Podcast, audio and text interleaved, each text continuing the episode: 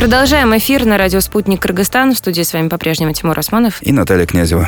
Говорим мы сегодня об образовании, дошкольном, школьном, внешкольном, в частности, об образовании в столице. В гостях у нас по этому поводу вице-мэр Бишкека Татьяна Кузнецова. Татьяна, здравствуйте, рада вас видеть. Здравствуйте. Здравствуйте. Ну, образование – это такая тема, особенно в черте нашего города. Про нее говорит, э, говорят практически все, кто с ней сталкивается. Это и родители, в первую очередь, которые обсуждают между собой проблемы в образовании образования, которое у нас есть, э, полнится этим социальные сети, различные средства массовой информации, называются разные причины, разные недовольства высказываются. Скажите, пожалуйста, какие главные проблемы в области образования в столице вы сами могли бы ответить как э, вице-мэр? Проблем, конечно, на сегодняшний момент у нас э, очень много. Но в первую очередь я хочу сказать о том, что все-таки это нехватка школ и дошкольных образовательных организаций в городе Бишкек. На сегодняшний момент э, в городе функционирует 97 школ, и проектная мощность данных школ наших муниципальных составляет э, порядка 76 ученических мест. По факту сейчас в школах города обучается более 166 тысяч учащихся. Соответственно, это, конечно, большая нагрузка и на преподавательский состав, и на дополнительные образовательные услуги. То есть не во всех школах мы можем вести дополнительные образовательные услуги, вне урочную деятельность. И также это здания, которые на сегодняшний момент имеют э, возраст от 60 до 50 а, лет эксплуатации. Конечно, это проблема. Точно такая же проблема у нас с дошкольными образовательными организациями. Их э, в городе 86. И на сегодняшний момент э, по списку, который который был составлен центрами образования, а, в дошкольных образовательных э, организациях обучается 30 тысяч детей. И в очереди э, находится еще порядка 23 тысяч детей. То есть, конечно, дошкольное образование – это у нас проблема. Но мэрия города Бишкек делает все возможное, чтобы вернуть бывшие здания, которые были построены для образовательных, для дошкольного образования в муниципалитет и открыть там наши, для наших э, горожан дошкольная организация, чтобы наши дети пошли в садик и получали образование дошкольное. Что касается дошкольных образовательных учреждений, понятно, их просто нужно возвращать. Их, по большому счету, достаточное количество, просто нужно туда снова заселить детей и выгнать оттуда э, различные организации, которые там сейчас находятся, там от юристов до э, госпиталей, да, причем национального Пивоварня государственного значения. Да. В моем детском саду, кстати. Все никак не успокоюсь. Печально, конечно, да. Что касается школ, у нас ведь очень много домов новых строится в Бишкеке, многоэтажных, и все больше людей в нашем городе. У нас ведь город уже миллионник, да, по большому счету. Да.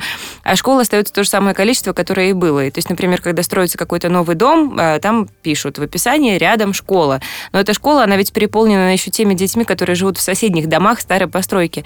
Есть какие-то планы по строительству новых школ? На сегодняшний момент э, мэрия города Бишкек приняла для себя такое решение, что мы разрабатываем проекты пристройкам к существующим школам. А оформлены были э, участки, за школами закреплены земельные участки для того, чтобы мы могли в последующем пристраивать, где возможно, по архитектурным меркам пристроить э, корпус. Данная работа проводится, и уже муниципалитет сделал несколько таких шагов. Это пристройка у нас в, к 19 школе, это пристройка к 6 школе, это пристройка к 12 а, детскому саду. Подготовлены проектно-сметная документация еще по 7 школам. А, я думаю, что это, Таким образом, мы сможем э, увеличить э, количество мест, ученических мест э, в наших школах, которые находятся в центре города. Ну а что касается жилых массивов, запланировано строительство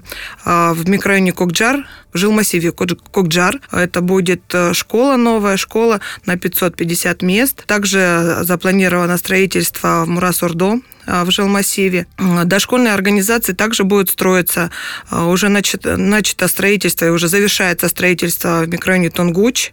На Тыныстанова у нас строительство также продолжается дошкольной организации. Я думаю, что этот вопрос на сегодняшний момент для мэрии актуален, и мы будем работать впоследствии, чтобы если в городе Бишкек, в центре города, у нас не, не такое большое количество земель, где мы могли построить школу. Но при стройке мы будем продолжать эту работу угу. по пристройкам. Я думаю, что это как-то, так скажем, поможет нам, нашим а, ученикам поступить в городские школы. Угу. Что касается детских садиков, у нас на интервью в гостях была заместитель министра образования Надира Джусубекова, она рассказывала, что на уровне Министерства образования планируется несколько программ, в том числе по детским садам, например, да, мы все понимаем, что их очень мало, детей очень много, и, например, э, вот те комнаты отдыха, где сейчас проходит сон-час, угу. да, Министерство образования а, планирует перепрофилировать и установить там вот э, дополнительные группы сделать, просто эти комнаты для них.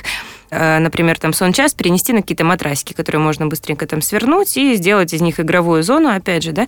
Но понятно, что это делается из-за того, что просто сейчас изыскиваются способы, как можно больше детей в эти детские сады, имеющиеся, поместить. Вам, как вице-мэр, какой подход ближе? Нужно все-таки строить новые здания и отбирать у э, новых владельцев, скажем так, детсады, которые были когда-то ими, да, ну не отбирать, а возвращать, возвращать. В, муниципаль... в муниципальную собственность? Или все же нужно и имеющиеся сады тоже перепрофилировать профилировать и какие-то новые программы создавать? Я думаю, что сначала, как для муниципалитета, мы должны вернуть все здания, которые все-таки находятся сейчас и используются не по назначению другими структурами, потому что мы должны все понимать э, о том, что и государственные структуры, что эти здания должны работать на образование, на детей, и мы все живем и работаем э, в городе, и если программа Министерства образования будет э, предложена в формате перепрофилирования, я думаю, что не все дошкольные организации надо перепрофилировать, как предлагает Министерство образования. Все-таки наша позиция о том, что надо строить новые образовательные организации дошкольные, и, соответственно, надо возвращать те здания, которые а, были э, построены для образования. А все ли здания можно вернуть? Ведь как было, например, принадлежит детский сад какому-то заводу, завод приватизировали, как инфраструктуру приватизировали детский сад, и потом сделали с ним вообще что угодно. Какие э, вот сейчас, во-первых, какая ведется работа над возвращением определенных, наверное, каких-то объектов, и получится ли, в принципе, вернуть все, или какие-то детские сады так и останутся юридическими какими-то пунктами, пивоварнями, магазинами? На сегодняшний момент мы такую работу ведем, и хочется отметить, что в 2019 году было возвращено э, два здания, а, три даже здания. Это в 11 микрорайоне Кыргыз-Патент. А, данное здание было тоже ведомственное. Нам э, его передано, и мы сейчас уже закрепили за Октябрьским центром образования. Также э, вернули ведомственный детский сад, это э, мясокомбинат в Ленинском районе. Сейчас также в 2020 год заложили уже перепрофилирование этого дошкольного образовательной организации. Как я уже отметила, по Тыныстанова, эта земля тоже э, была, и эта дошкольная образовательная организация была в другом ведомстве. Сейчас ведется там строительство. Я думаю, что такие, такими вопросами, такие, такой политикой, я думаю, что вернуть все, которые, все учреждения, все здания, которые находились в ведомстве именно, именно муниципалитета, мы постараемся этот вопрос снять. Угу. Ну, конечно, не все здания мы сможем вернуть, так как э, все-таки э, были приватизированы, и некоторые, некоторые здания были э, переданы перепроданы. И, конечно, не все Там здания вернем. След теряется, да. Да. След теряется, поэтому те вопросы, которые мы можем в судебном порядке решить, на сегодняшний момент э, муниципалитет решает этот вопрос и в судебном порядке также. Но есть уже, э, получается, такие следы детских садов, инфраструктуры, которые уже закрыты, да, а это же ведь все касается, когда между ведомствами, да, передаются территории, там, например, от Кыргызпатента, да, или от мясокомбината. У коммерческих структур получается забрать э, вот эти вот объекты, которые раньше были детскими садами, а теперь скажем так. Эта работа ведется наша. Насколько сложно это сделать? Это очень сложно, интересно. конечно, это очень сложно, потому что э, это все-таки имущество, угу. и вопрос имущества, он всегда, так скажем, проблематичен для муниципалитета. Это, естественно, суды, но наша юридическая группа вместе с отделом по муниципальному имуществу э, в тесном контакте работает и работает именно с ФУГИ, э, с фондом государственного имущества по возврату данных помещений. Я думаю, что у нас одна политика, и муниципалитета, и государство, государственный вопрос по возврату этого, этих зданий. Думаю, что вопрос по некоторым объектам может быть, быть и не решен, но в целом работаем. Я думаю, что у нас получится. Мы не все, конечно, надеемся, конечно, но получится. Ну, соответственно, конечно, на сегодняшний момент надо строить и новые здания дошкольных организаций, потому что сейчас мы говорим о инклюзивном образовании. Вот в этом году мы заложили порядка 5 миллионов для того, чтобы установить пандусы в образовательных организациях, в тех, которых нет. И по районно были составлены сметы расходов на строительство пандусов в бюджет города. В этом году 5 миллионов выделится только на строительство пандусов. Ну, это хорошая новость. Ну, а что касается еще дошкольных образовательных учреждений, если не отходить от темы, это ведь Э, учреждения называются образовательными. То есть детский сад это не только прогулка на улице, там сонный час, покормил ребенка, поиграл с ним и все. Э, дети должны получать какое-то первичное образование, подготовку к школе для того, чтобы в последующем им было проще. И вот этот уровень образования в разных детских садах, он достаточно сильно варьируется э, в зависимости в том числе там, от оплаты, которую вносят родители, да, от квалификации тех преподавателей, тех специалистов, которые там работают. Занимается ли управление образованием контролем на над э, образовательными программами в дошкольных учреждениях? И контролируется ли это все? Или каждый детский сад, как вот вузы у нас, например, вольны какие-то свои программы предоставлять и э, учить детей так, как считают нужным? Конечно, данная работа проводится, и управление образованием, э, конечно, занимается регулированием, исполнением утвержденного государственного стандарта дошкольного образования и ухода за детьми. Естественно, ведутся повышение квалификации для сотрудников дошкольных организаций. Проблемы, конечно, имеются по образованию именно а, в, в том ключе, как я уже, уже отметила, что дошкольные образовательные организации переполнены. Если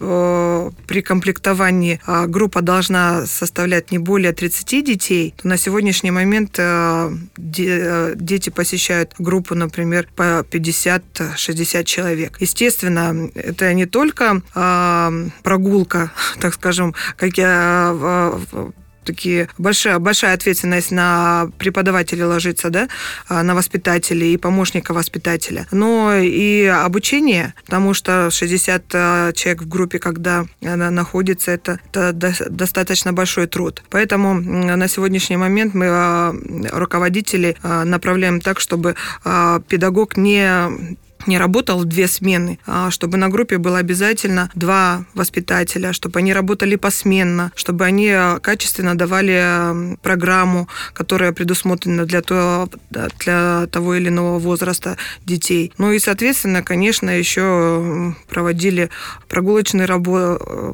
работы, так скажем, ну, работы остальное, да, да, с родителями.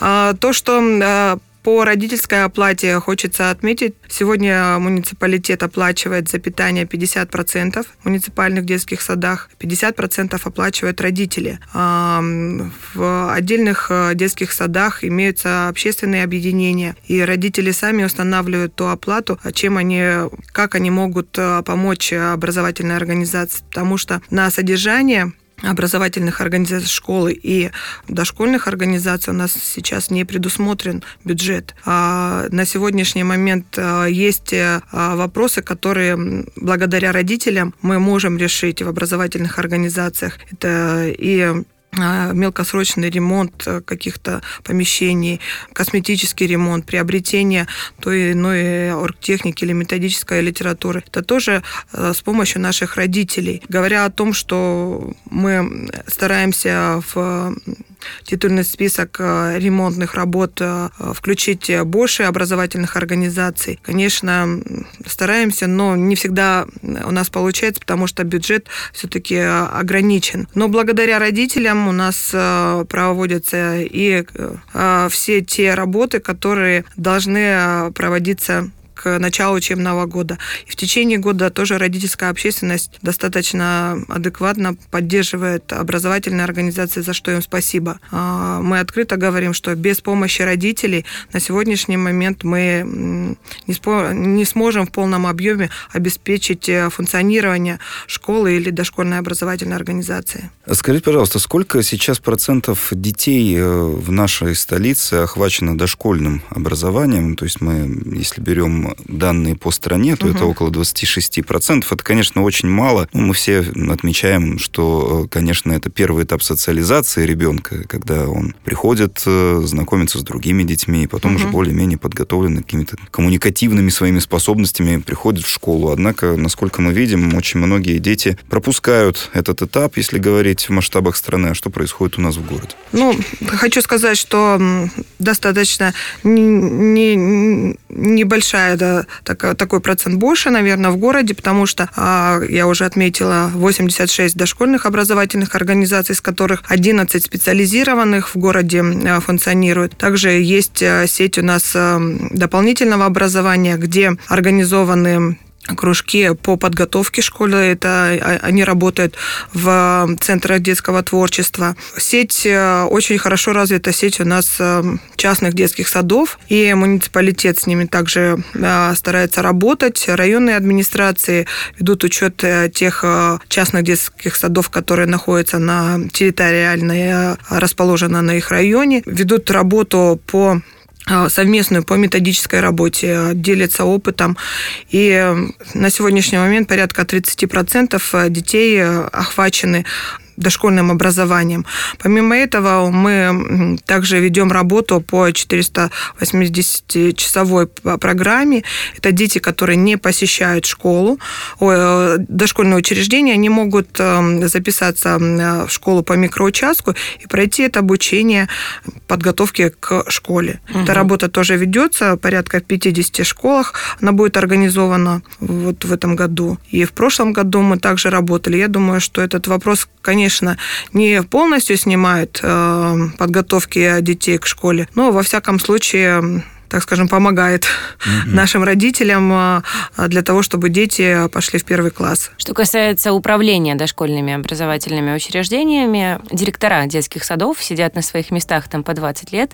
Многие, не говорю все, есть такие, по крайней мере, пригреваются на этом месте. И, ну вот, по крайней мере, в последнее время мы все, наверное, слышали о скандале, который произошел в пятом детском саду. Многие считают, что это стало, знаете, такой, ну вот, точкой кипения. Просто то, что происходило и ранее, оно просто всплыло всплыло на поверхность и попало в информационное поле. Вот подобная ситуация, когда директора держатся на одном и том же месте на э, достаточно долгие сроки, э, вот вам не кажется, что она приводит э, и может привести, по крайней мере, точно к коррупции? И что для этого делается муниципалитетом, чтобы противостоять этому? Я, конечно, не сторонник того, что менять директоров садиков или директоров школ через какое-то определенное время, потому что все-таки надо смотреть на результат, который дает образовательная организация, и те учащиеся, которые выходят э, со школы либо с садика, куда они поступают.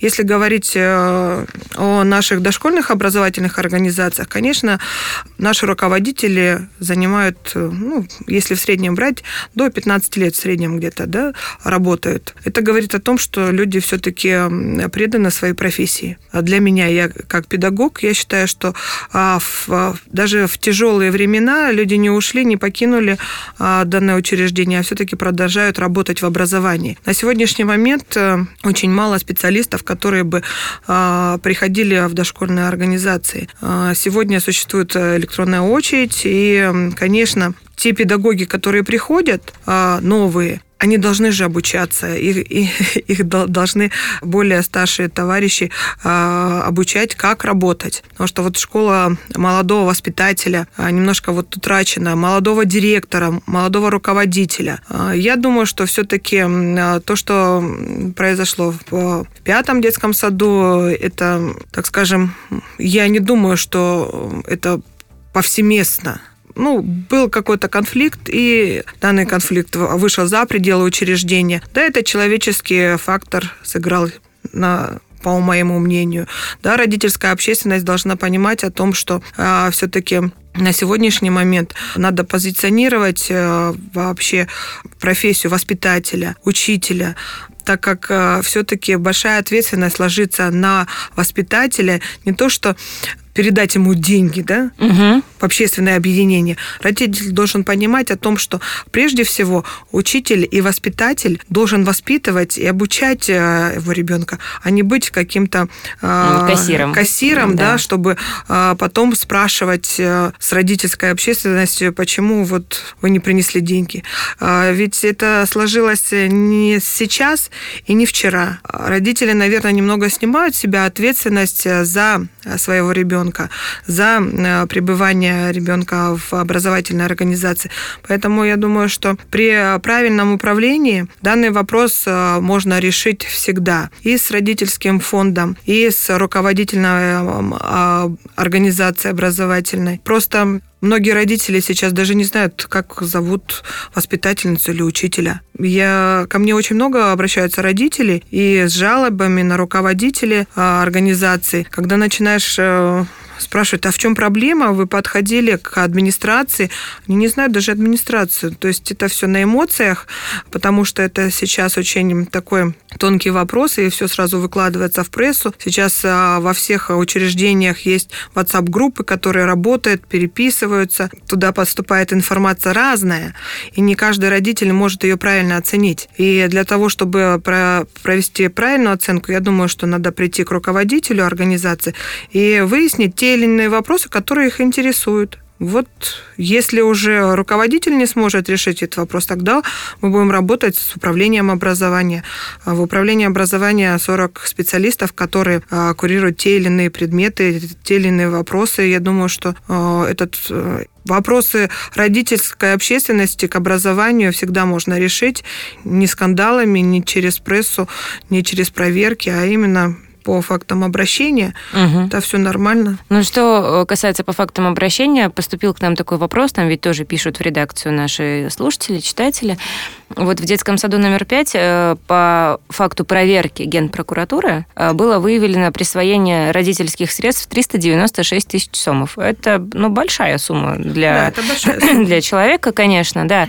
Э, но дело в том, что Генпрокуратура начала свою проверку после того, как прочитали об этом материале в прессе. Э, да, то есть, получается, родители обратились в прессу, пресса опубликовала, генпрокуратуре начали проверку. А до этого э, проверки такие не проводились, хотя, ну, по крайней мере, родители утверждают, что обращались в различные подразделения муниципалитета в том числе. Объясните, пожалуйста, как вообще происходит этот механизм? Ну, вот, то есть, обратились родители, например, в муниципалитет, там, куда-то в управление образования, к вам. Если есть подозрение на присвоение денег или там на какую-то нечестную работу, скажем, да, ну, по крайней мере, в финансовом вопросе, что вы делаете в этих случаях и что происходило в конкретном случае с детским садом номер пять? По э, данному обращению родители обратились также в муниципалитет и в управление образования.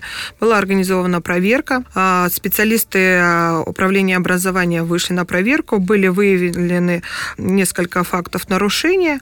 Составлены акты. Руководитель образовательной организации подписал эти акты о том, что она ознакомлена с нарушениями. Далее все документы были переданы в прокуратуру. А, прокуратура а, проверила, изъяла все документы а, данного учреждения. И на сегодняшний момент это этот факт зарегистрирован в едином реестре. На сегодняшний момент управление образования отстранили директора. Вот до проведения следственных мероприятий, до окончания следственных мероприятий. Ну, то есть имеется в виду, сначала управление все-таки провели проверку, конечно, и только конечно. по итогам проверки от управления да. образования уже было обращение е- в Генпрокуратуру? Да, е- если имеются факты нарушений угу. именно по Финансовый. финансовым, финансовой деятельности, нарушения, обязательно рука, руководители в лице управления образования должны передать данные факты в прокуратуру. Угу. Что, я предлагаю тогда дошкольных учреждений уже к школам самим перейти. И Бишкек стал таким стал пилотной площадкой для очень инновационного для нашей страны проекта о электронной записи в школы, я сейчас говорю. Однако, если сейчас посмотреть на ну, те же самые, может быть, эмоции родителей, которые пытались посредством электронной записи в школу устроить своих детей, то э, они, скажем, не очень позитивные. Есть люди, которые говорят, что да, без проблем устроился, но очень много и тех людей, которые говорят о том, что сайт недоработан, о том, что в нем фактически невозможно отреагировать свою заявку, э, отредактировать, если что-то случилось, да, не так, допустили ошибку. Техподдержка срабатывает очень медленно. Вот, и людей в том числе кормят обещаниями целыми неделями, говорят, что мы что-то сделаем, но потом как про них забывают. А мы понимаем, что проект уже второй год работает в пилотном режиме, но все же, когда он будет реализован в полной мере, когда мы можем точно сказать, что на территории города Бишкек а, вся запись идет э, в школы только по электронным спискам. Да, спасибо за вопрос. Данный проект э, для нас тоже очень важен. Э, мы буквально в пятницу встречались с представителями Министерства образования, с районными администрациями, замакимами, которые курируют соцвопросы, центрами образования и управления образования. Как вы отметили, были вопросы именно сайты очень сайт очень плохо работал, нельзя было отредактировать э, э, заявки родителей. На сегодняшний момент Министерство образования и разработчики сайта сказали, что они эту проблему устранят. И с этой недели каждый родитель может отредактировать свою заявку. То, что многие, так скажем, очереди в определенные школы уже завершились, и сейчас мест э, вакантных нет во многих школах уже.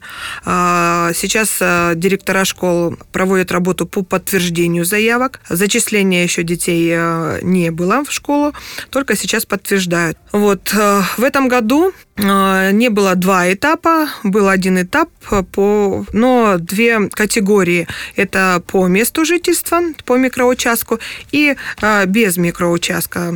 Родители могут зарегистрироваться сразу с 15 февраля на сайте по двум категориям. Конечно, это очень проблематично. Сейчас у нас стоит вопрос о том, что приграничных районов, э, это Сокулукский район, Аламединский район, дети проживают а, в этих районах, но хотят и территориально им ближе обучаться, например, а, в школах города. А, этот вопрос мы также поднимали, просили, чтобы министерство определило нам конкретную дату, с которой, с момента которого данные родители могут зарегистрироваться в школы города. Вопрос стоит в том, что все-таки мы, э, как муниципалитет, э, предполагаем, что дети должны обучаться по микроучастку. И у каждой школы есть свой микроучасток, э, закреплен распоряжением районных администраций. Границы этих микроучастков меняются, но территориально мы считаем, чтобы не создавать ни пробок в городе, ни дорожно-транспортных происшествий, которые происходят с нашими детьми, да, вот, когда они ездят, были очень такие трагические случаи в прошедшем году, то, что дети приезжают э, с э, Чуйской области э, обучаться, и по дороге случается очень много дорожно-транспортных происшествий именно с детьми, потому что, а, во-первых, транспорт перегружен, во-вторых, а, в час пик э, детям невозможно уехать. Поэтому мы считаем, что все-таки а, каждый родитель должен обучать своего ребенка в шаговой доступности. Не у всех, конечно, это получается, потому что родители, согласно закону об образовании, имеют право обучать своих детей в любой школе. Вот, да, это очень любой, интересно. В любой школе. Но мы попросили Министерство образования все-таки территориальность, чтобы сохранилась, так как э, ребенок э, по дороге в школу все равно устает, э, если он долго едет, потом после проведенных уроков он должен еще доехать домой, а это как в зимнее время это уже создает какие-то неудобства для своего, для ребенка и для родителей. Поэтому этот вопрос прорабатывается с Министерством образования. Я думаю, что 2020 год будет завершающим по пилотированию, а, и мы все-таки обозначим все а, те шероховатости, которые были у нас и в прошлом году, и в этом году. Но запись только начата. Я думаю, что э, если какие-то вопросы будут, мы их будем по мере поступления снимать вместе э, совместной работой с Министерством образования. В этом году еще несколько городов подключились, это уже пять городов будет. Вот. Я думаю, что для пилотирования и реализации в последующем а для города Бишкек это будет тоже так скажем, полезно. Ну просто почему Министерство образования хотело по крайней мере, отменить вот эти микроучастки. Потому что говорилось о том, что было выявлено достаточное количество случаев, когда люди, желая устроить ребенка в ту или иную хорошую школу. Ну, давайте признаем, да, что да. есть у нас школы да. разного уровня в городе. Э, подделывали какие-то справки, например, да, там куда-то платили, предъявляли документы липовые. А потом, когда это уже выяснялось, ну, ребенок уже учится, что его выгонять теперь из этой школы, что ли. Именно поэтому хотели микроучастки отменить. Ну и плюс, да, о равном доступе к образованию. Просто получается, что, например, в каком-то районе есть средняя школа одна, да, а в каком-то районе есть, ну, две гимназии. И дети там одного района района имеют возможность учиться по какой-то улучшенной авторской программе, да. а другие дети могут учиться только по программе общепринятой. Что доступ к образованию у нас равный, а вот услуги, которые предоставляют образовательные учреждения, они далеко не одинаковые везде. Ну, я хочу сказать, что в начальной школе программа, она у всех одинаковая.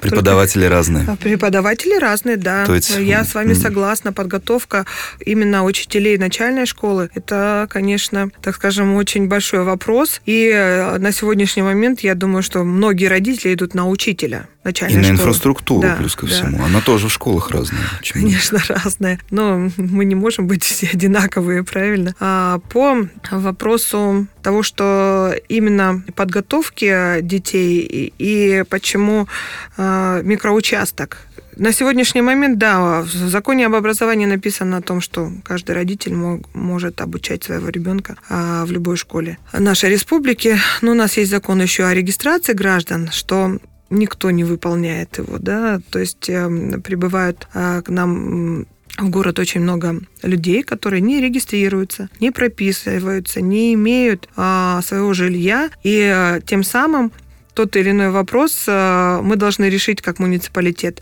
То есть дети должны обучаться в школе. Родители этих детей не согласны регистрироваться или не могут регистрироваться, да, потому что они живут на квартире. А квартира датчик, который им сдает помещение, он не платит налоги, у него нет патента на сдачу жилья. А, соответственно, не вывозится мусор, а за мусор не оплачивается на все, за все коммунальные услуги, за свет. Это тоже проблема для муниципалитета. Поэтому мы просили все-таки Министерство образования, чтобы включили один из пунктов справку с ГРС, чтобы мы хотя бы видели, сколько у нас жителей учащихся прописаны или зарегистрированы в э, городе Бишкек. Сегодня справка с места жительства, такого нет документа. То есть э, не муниципали... Э, муниципалитет не дает такие справки, ни ТСЖ, ни Домкому такого документа не должно быть, потому что есть закон о регистрации. Раньше, если вы помните, были отделы паспортные отделы, которые сейчас выполняют функцию ГРС, все приезжали в город Бишкек и все шли, регистрировались в паспортном столе, что он прибыл в город Бишкек да, или в город угу. Фрунзе. На сегодняшний момент данная процедура почему-то отсутствует. И очень много э, приезжих э, людей, которые приезжают с регионов, проживают в городе, и они же обучаются в, э, в школы, в дошкольные учреждения. Почему мы не можем взять э, справку, попросить у них справку о регистрации? Вот этот вопрос мы с Министерством образования прорабатываем. То, что на сегодняшний момент э, справка с места жительства такой формы нет, ее не должно быть, потому что в законе о местном самоуправлении такого вида документа не имеется. Вот эти вопросы были э, проблематичны в прошлом году потому что э, люди брали справки, платили определенную сумму, конечно, потом это все выявилось. Если это будет официальная справка с э, ГРС, я думаю, проблем таких не будет, потому что там будут предъявлены документы родителей, ребенка, и сразу будет видно, где а, наши граждане прописаны. Угу.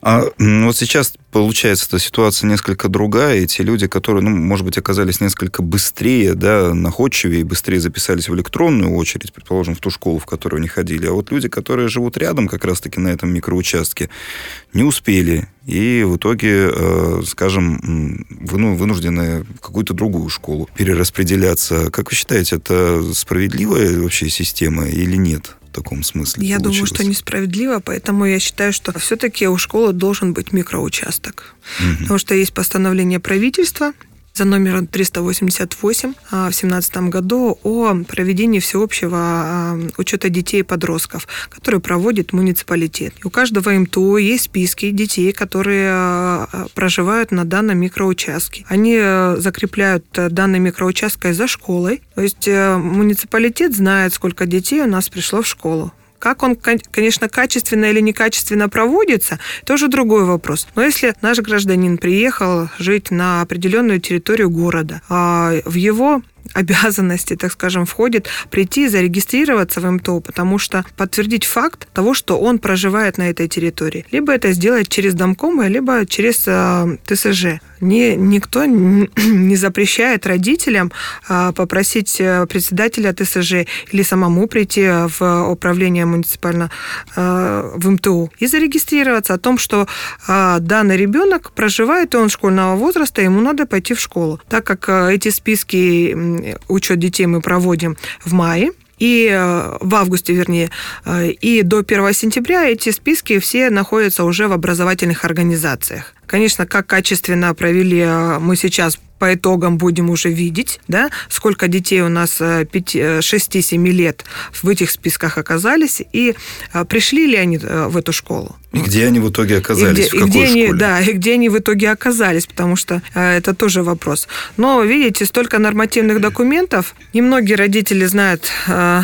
о своих обязанностях, э, много знают о своих правах, поэтому э, этот вопрос если мы э, этот год проработаем в, в системе пилота э, по электронной записи в школу, я думаю, что все-таки мы сможем решить какие-то такие вопросы э, именно э, те, которые родители задают, да, можно, в другую школу нельзя, справки надо или не надо, где должен учиться их э, ребенок. По месту жительства. По месту жительства. Логичный ответ. Логично, по месту жительства. Но почему-то родители всегда э, пренебрегают вот этой Потому логикой. что родители, любой родитель хочет для своего ребенка лучшего, Я понимаю, да, и везет куда-нибудь в центр вот города. этого вот, знаешь, э, стремление дать своему ребенку лучше, как раз-таки и приводит к той ситуации, когда есть у нас 10-15 школ, в которые все в итоге хотят попасть, и почему-то вот в школу которая у тебя по месту жительства, она вот с точки зрения родителя непрестижная. Кто успел, тот и съел. Вот, вот не инфраструктурная. В итоге вот такие вот крысиные бега получаются. Я могу не согласиться, это непрестижная.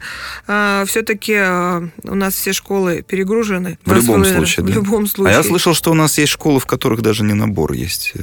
Э, ну, такого я не могу не вам сказать. Такого, да? А, может быть, эм, у нас есть школы, в которых есть э, помещения, которые сдаются в аренду, либо занимают другие структуры. Да Но по факту, по факту, та площадь, э, проектная мощность одна у школы, потому что здание, например, э, на 1200 рассчитано мест. Но по факту а, в аренду были переданы какая-то часть помещений, и на той территории, которая осталась для школы, не до укомплектованности у нас а, в городе Бишкек нет, я нет. вас уверяю. Хорошо. Потому что все школы города, они востребованы. Поэтому угу. не знаю я, Мы... как сказать, что какие-то школы недоукомплектованы. Все школы города учатся в две смены. Угу. Все. Некоторые школы учатся в три смены. И как можно говорить, что они не укомплектованы? По 40, по 50 человек в 50 классе. человек. Вот э, о том, что в школы со статусом э, родители хотят обучать своего ребенка в школе со статусом. Но родитель должен, наверное, он же не враг своему ребенку, когда в, классе сидят 50 человек и по трое.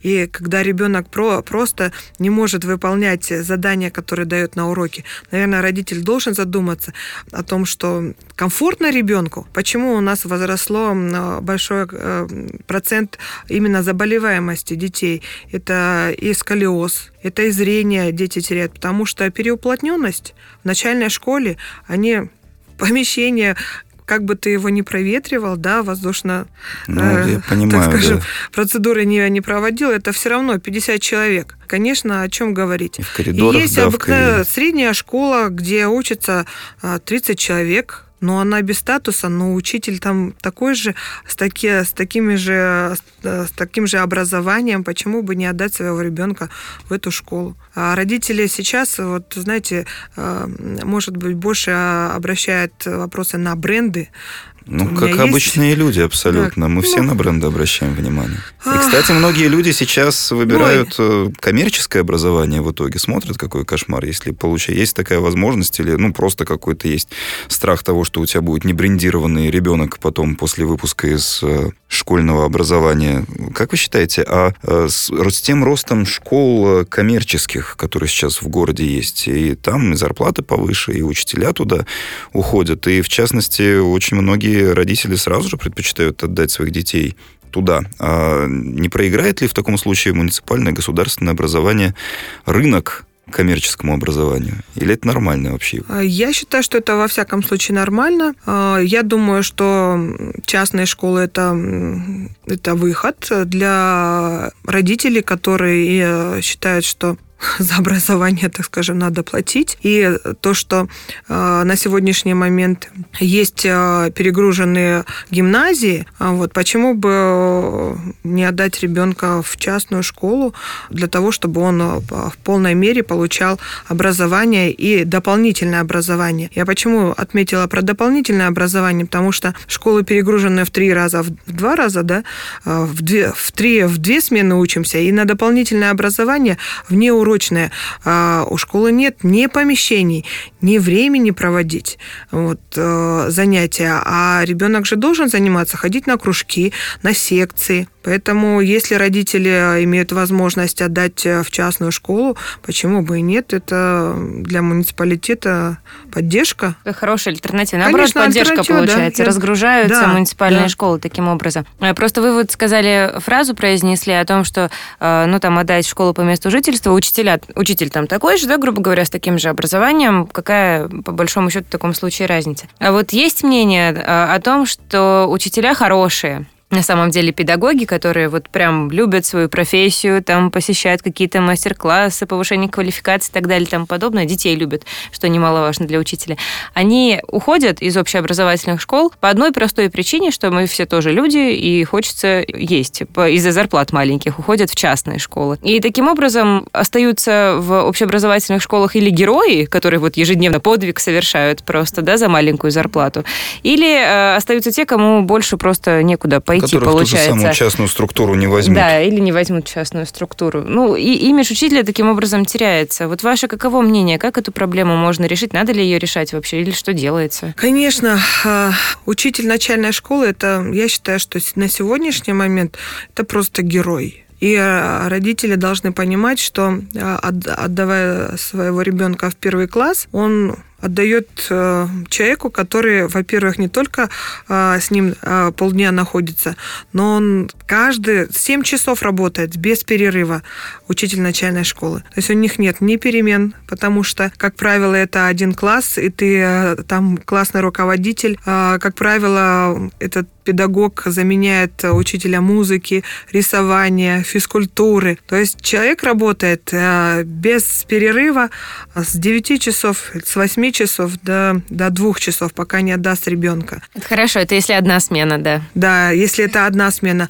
А у учителя бывает две смены, когда он работает на двух классов. Это постоянная нагрузка. И на каждый предмет у учителя еще, соответственно, идет подготовка. На каждый предмет он Конечно. должен написать поурочный план. Что такое поурочный план? А, На каждый класс э, пишется отдельный поурочный план по каждому предмету. А, Если у нас в классе 50 учащихся, это 50 тетрадок только по математике надо проверить. Еще русский язык, и еще попутно есть предметы, которые должны оцениваться учителем. А, Это очень огромная работа и большая, трудоемкая, и это просто на сегодняшний момент, я думаю, что это герои работают в начальной школе, так же, как в дошкольных образовательных организациях. А, Что касается по оплате, на сегодняшний день учитель начальных классов получает от 13 до 17 тысяч сомов. Я считаю, что это очень мало. Ту работу, которую выполняет учитель начальных классов, это зарплата, конечно, очень маленькая. Вот. Но для того, чтобы привлекать молодых специалистов, в городе Бишкек есть проект «Депозит молодого учителя». И очень активно молодые специалисты в нем участвуют. Я думаю, что тем самым мы поднимаем, во-первых, сокращаем вакансии в школах а, поднимаем дух наших молодых специалистов, чтобы они все-таки не бросали эту профессию. Вот. А то, что есть отток в частные школы, ну, есть. Мы говорим, что да, этот э, вопрос имеется. Но многие учителя и возвращаются обратно в наши муниципальные школы. Не каждый может, э, учитель, например, работать по, так скажем, правилам частной школы. Потому Когда что... клиент всегда прав, вы имеете да, в виду? Да, ага. потому что это, это все-таки присутствует такой вопрос. И многие учителя возвращаются в муниципальную школу, потому что все-таки им ближе тот распорядок дня, нежели... Ближе государственная педагогика, да. чем та, которая часто. диктуется диким да, рынком. Конечно, да, конечно. Мы говорим о том, что сегодня вы сами упомянули, ну, это общеизвестно, что создаются группы в мессенджерах родителей. И вот такие группы, э, такими кучками родителей, когда есть какой-нибудь один бунтарь, они учителей э, зачастую, ну, просто гасят, извините за выражение, да, учителя, там, один класс может менять, там, по три, по четыре учителя чуть ли не в полгода, потому что невыносимо работать в таких условиях. Это о чем говорит? О том, что имидж учителя страдает, не относится к преподавателю, как к человеку, который вот ответственен за твоего ребенка, к нему нужно уважение проявлять в первую очередь, для того, чтобы он проявлял уважение к твоему ребенку. Учитель воспринимается так же, как и медики, наверное, у нас в стране, как что-то такое, знаете, обслуживающий персонал, который вот сделает так, как мы хотим, чтобы чтобы все было хорошо, а иначе иди отсюда. Вы как бывший педагог, я думаю, что вы тоже... Бывших педагогов не бывает. Э, да, э, ну, по крайней мере, поправить. сталкивались э, с различными, я думаю, ситуациями. На ваш взгляд, как можно имидж учителя в нашей стране, в городе в нашем, в частности, подправить, и что для этого нужно сделать? Какую работу вообще нужно провести с обществом, с родителями, с детьми, чтобы вот это уважение, трепет перед преподавателем вернуть? Вы знаете, очень сложно, когда на протяжении стольких лет, э, конечно, проблема того, что э, молодежь не идет э, в профессию учитель, воспитатель, все-таки я думаю, что надо поднять статус тех образовательных организаций, высших образовательных организаций, чтобы туда молодежь пошла. Вот. Потом э, все-таки это должна быть э, хорошая профориентация о том, что учитель это все-таки очень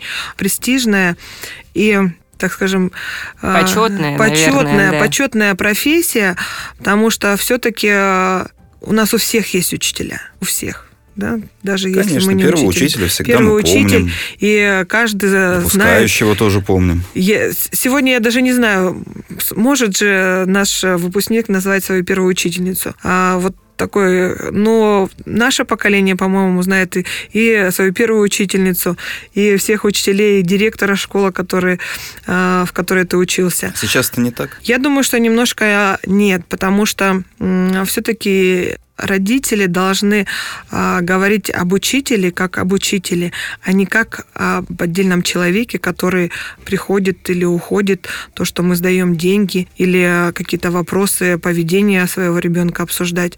А, вот какой-то этики родительской нет по отношению к учителю. Для нас это, конечно, сложно, как для учителей. Вот. Э, но э, то, что профессиональных кадров, конечно, осталось очень мало. То, что в профессию эту не идет молодежь. Мы все хотим быть менеджерами, э, программистами, юристами. Забываем о том, что через какое-то время у нас просто не останется учителей, есть определенный костяк в городе Бишкек, которые остаются верны педагогике. А, И все-таки эта политика должна быть Министерство образования о том, что позиционировать именно образование, образование, высшее образование, а, все-таки от подготовки молодых специалистов, которые педагогические вузы заканчивают и приходят в школы, в дошкольное учреждение работать.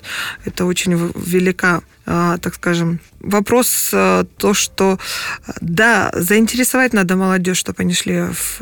Вот я несколько школ проезжала, да, спрашивала у выпускников в прошлом году, пойдете, кем вы хотите быть. Они все сказали, кем они хотят быть, но ни один э, ученик не сказал, что он пойдет работать учителем. Или Денег мало. Денег мало, не но... престижно, ничего не дают, квартиру не дают. Все, все идут в государственное муниципальное управление, все у нас государственные муниципальные служащие. А, даже Сейчас, так? Ага. да, очень престижный факультет, но mm. зарплата в муниципалитете такая же, как и учителя, поэтому э, я думаю, что сейчас все-таки надо нам нацелиться, чтобы наше поколение детей, которые сейчас учатся, все-таки понимали, что учитель это может быть единственный человек, который а, может им в этой ситуации сейчас помочь. Ну, учитель это тот человек, который без работы никогда не останется. Да. Вот это точно из-за нашей перегруженности. Э, мы хотели задать вопрос, может быть, несколько неприятный, но тем не менее не задать его не можем. Э, отчет э, Управление образования э, нашей столицы был признан за 2019 год неудовлетворительным. А скажите, пожалуйста, что э, случилось, э, над чем нужно будет работать в этом 2020 году и все-таки на каких проблемах наиболее будет сделан акцент и что нужно решать в первую очередь? Да, вы правы. В этом году неудовлетворительный отчет Управления образования признали депутаты городского Кинеша. Конечно, это для нас, так скажем, тоже не очень приятный факт. Угу. Но хочется отметить, все-таки мы а, в первую очередь э, управление образования а, обрати, я думаю, что сделает э, выводы и обратит внимание а, на саму подачу и работу с родительской общественностью. Все-таки все-таки вопросы были к да, родительской общественности. Да, да, да, да. Все-таки вопросом работы с родителями это неотъемлемая часть образования. Мы должны знать, э, что думают родители, как они видят э, образование столицы. По методической работе, конечно, этот вопрос тоже поднимался. По работе по ремонтным работам. Почему не все э, школы у нас отремонтированы, и вы видели также публикации в СМИ о том, что и у нас сегодняшний, на сегодняшний момент имеется надворный туалет, но мы никуда от них не денемся. Мы заложили ремонтные работы. Э, как я уже отметила, что все-таки наши школы достаточно возрастные школы, да. да, и имеют 50 лет. За 50 лет, конечно, какая амортизация здания происходит. Эти вопросы строительства новых школ, а, а, вопросы регулирования общественных объединений, как общественные объединения работают в школах, что очень много недовольства было родителей по поводу использования их средств, да, но родители сами должны контролировать контролировать э, те средства, которые они собирают и помогают школе.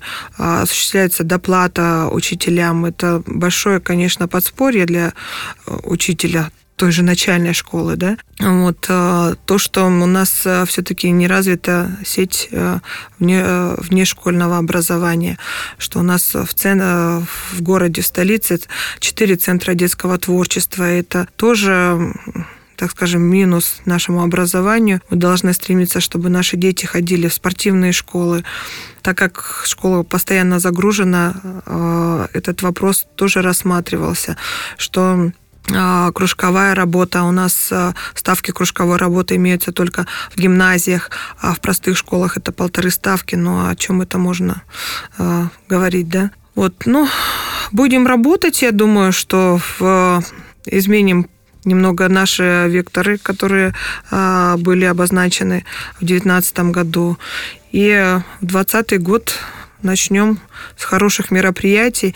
На сегодняшний момент э, вы знаете, что в марте очень много мероприятий. В этом году 75 э, лет э, Великой Победе.